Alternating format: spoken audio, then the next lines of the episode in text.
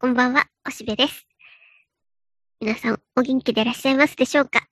おしべは寒いけどとても元気です。ただ、周りに割と具合が悪いという声も聞くようになって、大変そうだなと思っていますが、なんだか世の中は大変な感じになってきて、まあ、そんなのふわっと話してみようかと思っています。だって、なんか、これ Spotify に上げるようになってからちょっと気をつけなきゃね。なんか、海外ニュースを見ると Spotify も今、えー、微妙な問題についての発言は、えー、チェックしてるみたいなこと言ってるしね。およよって、まあこんなね、マイナー言語のマイナーなやつを聞いてるとは思えないから、大丈夫さと思うけども、なんか、えー、自粛してようかなと思ってる次第です。で、ところで、えっとね、僕近況だけど、うんと、これでもう2月に入ったんだけどね、僕、いくつかある仕事のうちの一つとして、えー予備校の季節労働者なんだね。で、えーセンターじゃなくて共通テストも終わって、で、その後、いわゆるえー志望校ガチャが行われて、で、えー急に変える子たちとか出てくるわけだね。センターの結果によって。またセンターって言っちゃった。えっ、と、共通テストの結果によってね。ほんで、急に小論文とか面接が必要になる子たちがいるんだ。で、慌てて駆け込んでくると予備校に。で、それをパパッと対応するという役目を果たしています。えー小論文のちょっとスキルがあるんだね。もう何年もずっと昔からやってます。で、それはね、まあ、別に時給はまあそんなにいいわけじゃないんだけど、面白いんだね。僕この仕事ね、割と好きなの。大学の入試の小論文の指導というのがね。で、それはもちろん書かせなきゃいけないわけだから、えー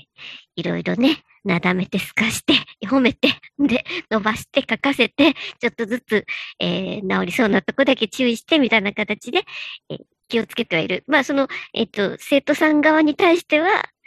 まあ、熟練の技で適当に乗り越えてんだけど、うん僕が楽しいのはね、問題文を読むのが楽しい。で、それもやっぱり、こう、時代によって、その、一番、その年らしい問題が出るわけだから、つまりね、小論文の試験問題なんていうのは、他のこう、練って練って作る科目に比べれば割とね、あの、出題は簡単って言っちゃ申し訳ないけども、だけど、多分担当の先生がいろいろ本を読んでる中で、あ、これとかなんかちょっと考えさせるのに良さそうだなっていう部分をピックアップして、で、それに対してちょろっとこう、質問してくるわけでしょ。この筆者の考えてることを何百字で要約して、で、それに対してあなたの考えを何百字で書きなさい。みたいな感じで簡単にやってるね。で、それに対してどう答えるかっていうのを、その生徒さんの力に合わせて組み上げていくわけだけど、だから僕個人としてはその問題がどんなのが出るのか、で、それが大体大きくはどんな傾向にあるのか、で、さらにはその学校の性質とかね、そういうのも垣間見えてね、なんかこう、えー僕なんか全然引きこもりの、こう、孤独な大人なんだけども、それがちょっと社会の窓になってるっていうかな。世の中どういうふうなことに興味を持ってるのかなと、それを、うん、生徒たちにどういうことを要求しようとしてるのかな、みたいなのが見れて面白いんだね。で、うん、それにね、もちろん、割と有名な人が出題の、こう、問題文に上がるわけだ。で、例えばね、つい数日前なんかね、うんと、上野千鶴子の、えっ、と、情報生産者になるっていうちくまから出ている文庫から取ったものが過去問にあって、で、それを指導したんだけど、で、もちろん、高校生なんか上野千鶴子知らないんだね。で、僕は、え、最近はほら、髪の毛ピンクに留めて、あの、染めてて、割と、わーわー喋るおばさん知らない？とかっても知らないって言うからね。で、で、で、僕個人としてはさ、それは、まあ、あの、その子の前では言わないけども、上野千鶴子ってね、もちろん最初の頃は、あ、こういう人が出てきたんかと、あの例の、えっ、と、はるかよこさんが、なんか東大で上野上野千鶴子っに喧嘩を学ぶみたいな本を出して、で、それで、えーそういう論客がいて、で、あの本も読んでみたけど、結構、この、生徒に対する、あ、てか学生に対する東大でね、あの、突っかかってくる感じっていうのが面白くて、えー着目したけど、ただもう、あれからもうなん、だいぶ経ったよね。その後、うん、やっぱりちょっと、やっぱり視野の狭い人だなとか、うん、フェミニズムのダメな感じっみたいのが出ているなとかね。で、まあ、体感されてからも、NHK なんかで最後の授業なんかもちょっと見たけども、うん、あの、ある種のこう人寄せパンダ的な役割は果たしてるかもしれないけど、あんまり好きなわけじゃないな、みたいな感じで、読んでなかったね。えっと、お一人様の老後ぐらいはパラパラパラっと読んだけどもね、その程度だった。だからあんまりこう、いい感じは持ってないんだな。でもそれが試験問題になってるから、もちろんそれは読まざるを得ないね。で、じっくり読んでみると、それはそれでこう、論理的な文章になっていてね、その、上野千鶴子に対する普段、ちょっとしたツイッターの風文なんかでこう、感じる、ちょっとやだな、みたいなのっていうのは、やっぱり所詮はイメージ的なものであって、ちゃんと文章を読めば、まあ、まあ、それはもともと東大の先生ですから、論理的に、あの、作ってあるわけだし、その、ピックアップしてある部分だけでは、理論整然として、あの、いい題材だね。で、それに対してこういうふうに書けばいいんじゃないのとかって説明するのがとても面白いね。だからそういう時も説明しながら、あ、やっぱあんまり先入観だけでこう読まないのも、こう、よし悪しだなと思って、えー、こういうのを、あの、無理やり仕事だからだけども、読まされるっていうのも悪くないなと思って、だから時給をは別に普通にもらうだけだけども、それよりも得るものがとても多いんだね、小論文の指導っていうのは。で、そういうふうに、あの、全然知らない作家にちょっと興味を持つときもあるし。で、その、えっと、まあ、僕は個別で教えてるわけだけど、個別って、えっと、その塾で呼ばれて、えー、1対1で、えー、座って教えるだけなので、まあ、体力的には別に大変じゃないんだけど、あらかじめちょっと家でググっていくわけだ。その、その取り上げられている本の著者はどんな人かなとかね。で、そういうのをちょっと先にカンニングしてから指導していくということになるので、僕自身としてもいろんな本の広がりになっていくしね。それになんかね、あの、この間も貝原駅圏の養生区みたいのが出てて、で、それが、うんと、なんか、介護系の大学の小論文とかで、えー、これで現代における生活習慣病に活かすとしたら、どういう点だとあなたは思いますか ?800 字で書きなさいみたいなね。変な問題とか思うけども、まあでも余剰を見てっていうのでね。そういうのはね、面白いよね。で、えー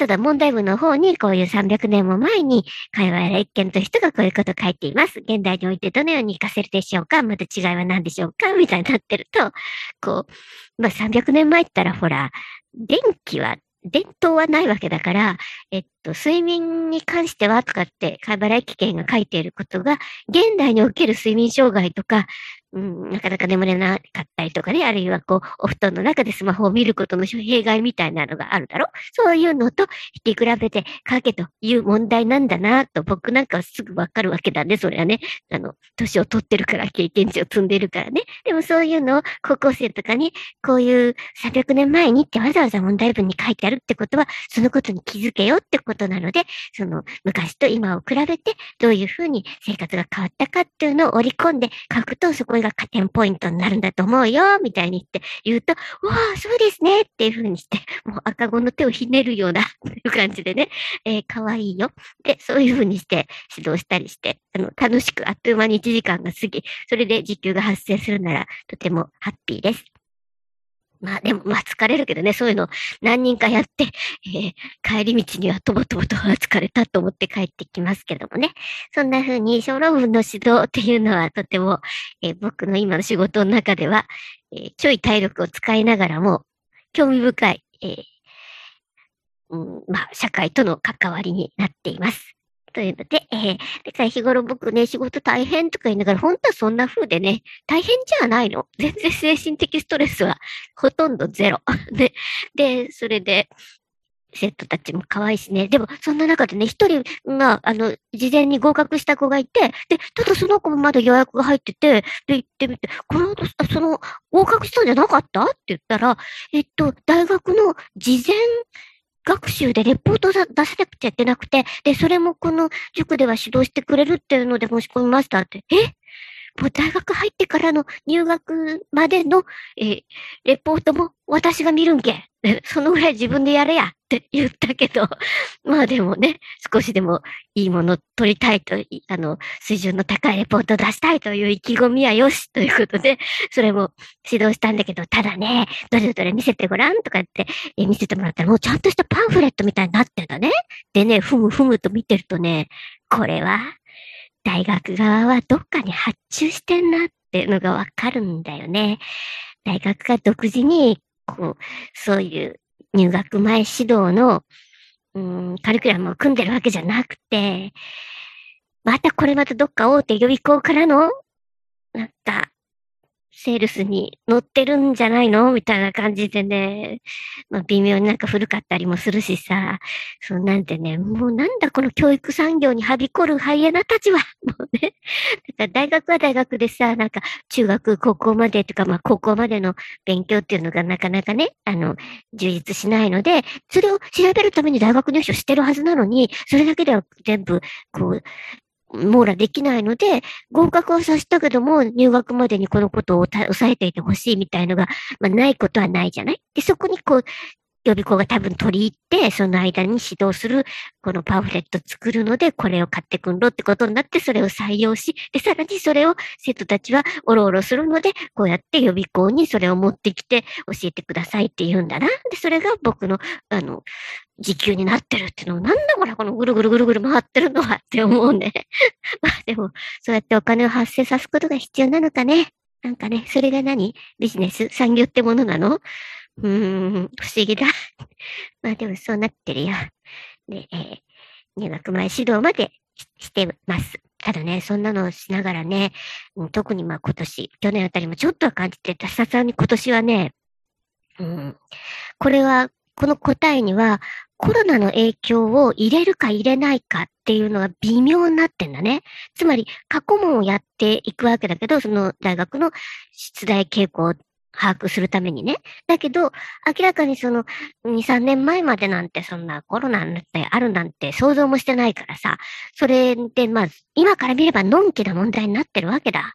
この間もこう、観光の方面を目指すことかが、えー、小論文を書かされてるわけだけど、いろいろ今後の観光にどのようなアイデアがあるか、それを書きなさいみたいなのが、これってコロナをこう吟味するのかね？とかって相談するよね。で、